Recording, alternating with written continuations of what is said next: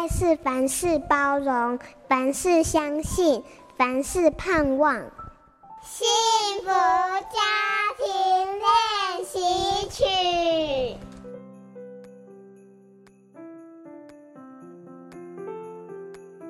当客厅传来吵架声，大叫：“这是我的！”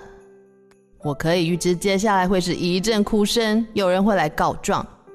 若我只是请谁把玩具还给谁，同样的戏码还是会不断上演。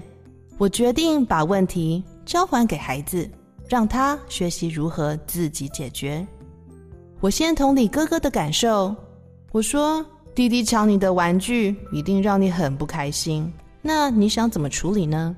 他哭着说：“我不知道。”我跟他说：“有的小朋友啊会说，请把我的玩具还给我；也有的小朋友会说，我们轮流一人玩五分钟。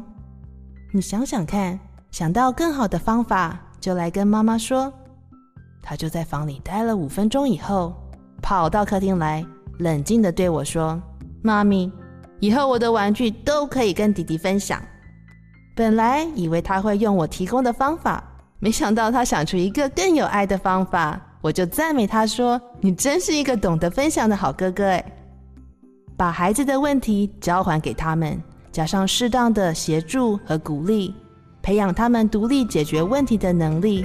是父母给孩子最好的礼物。我是美国 Prepare Enrich 婚前咨商顾问许文静，让我们和孩子从生活中一起学习爱与成长。本节目由好家庭联播网、台北 Bravo FM 九一点三、台中古典音乐台 FM 九七点七制作播出。幸福家庭值得努力，让爱永不止息。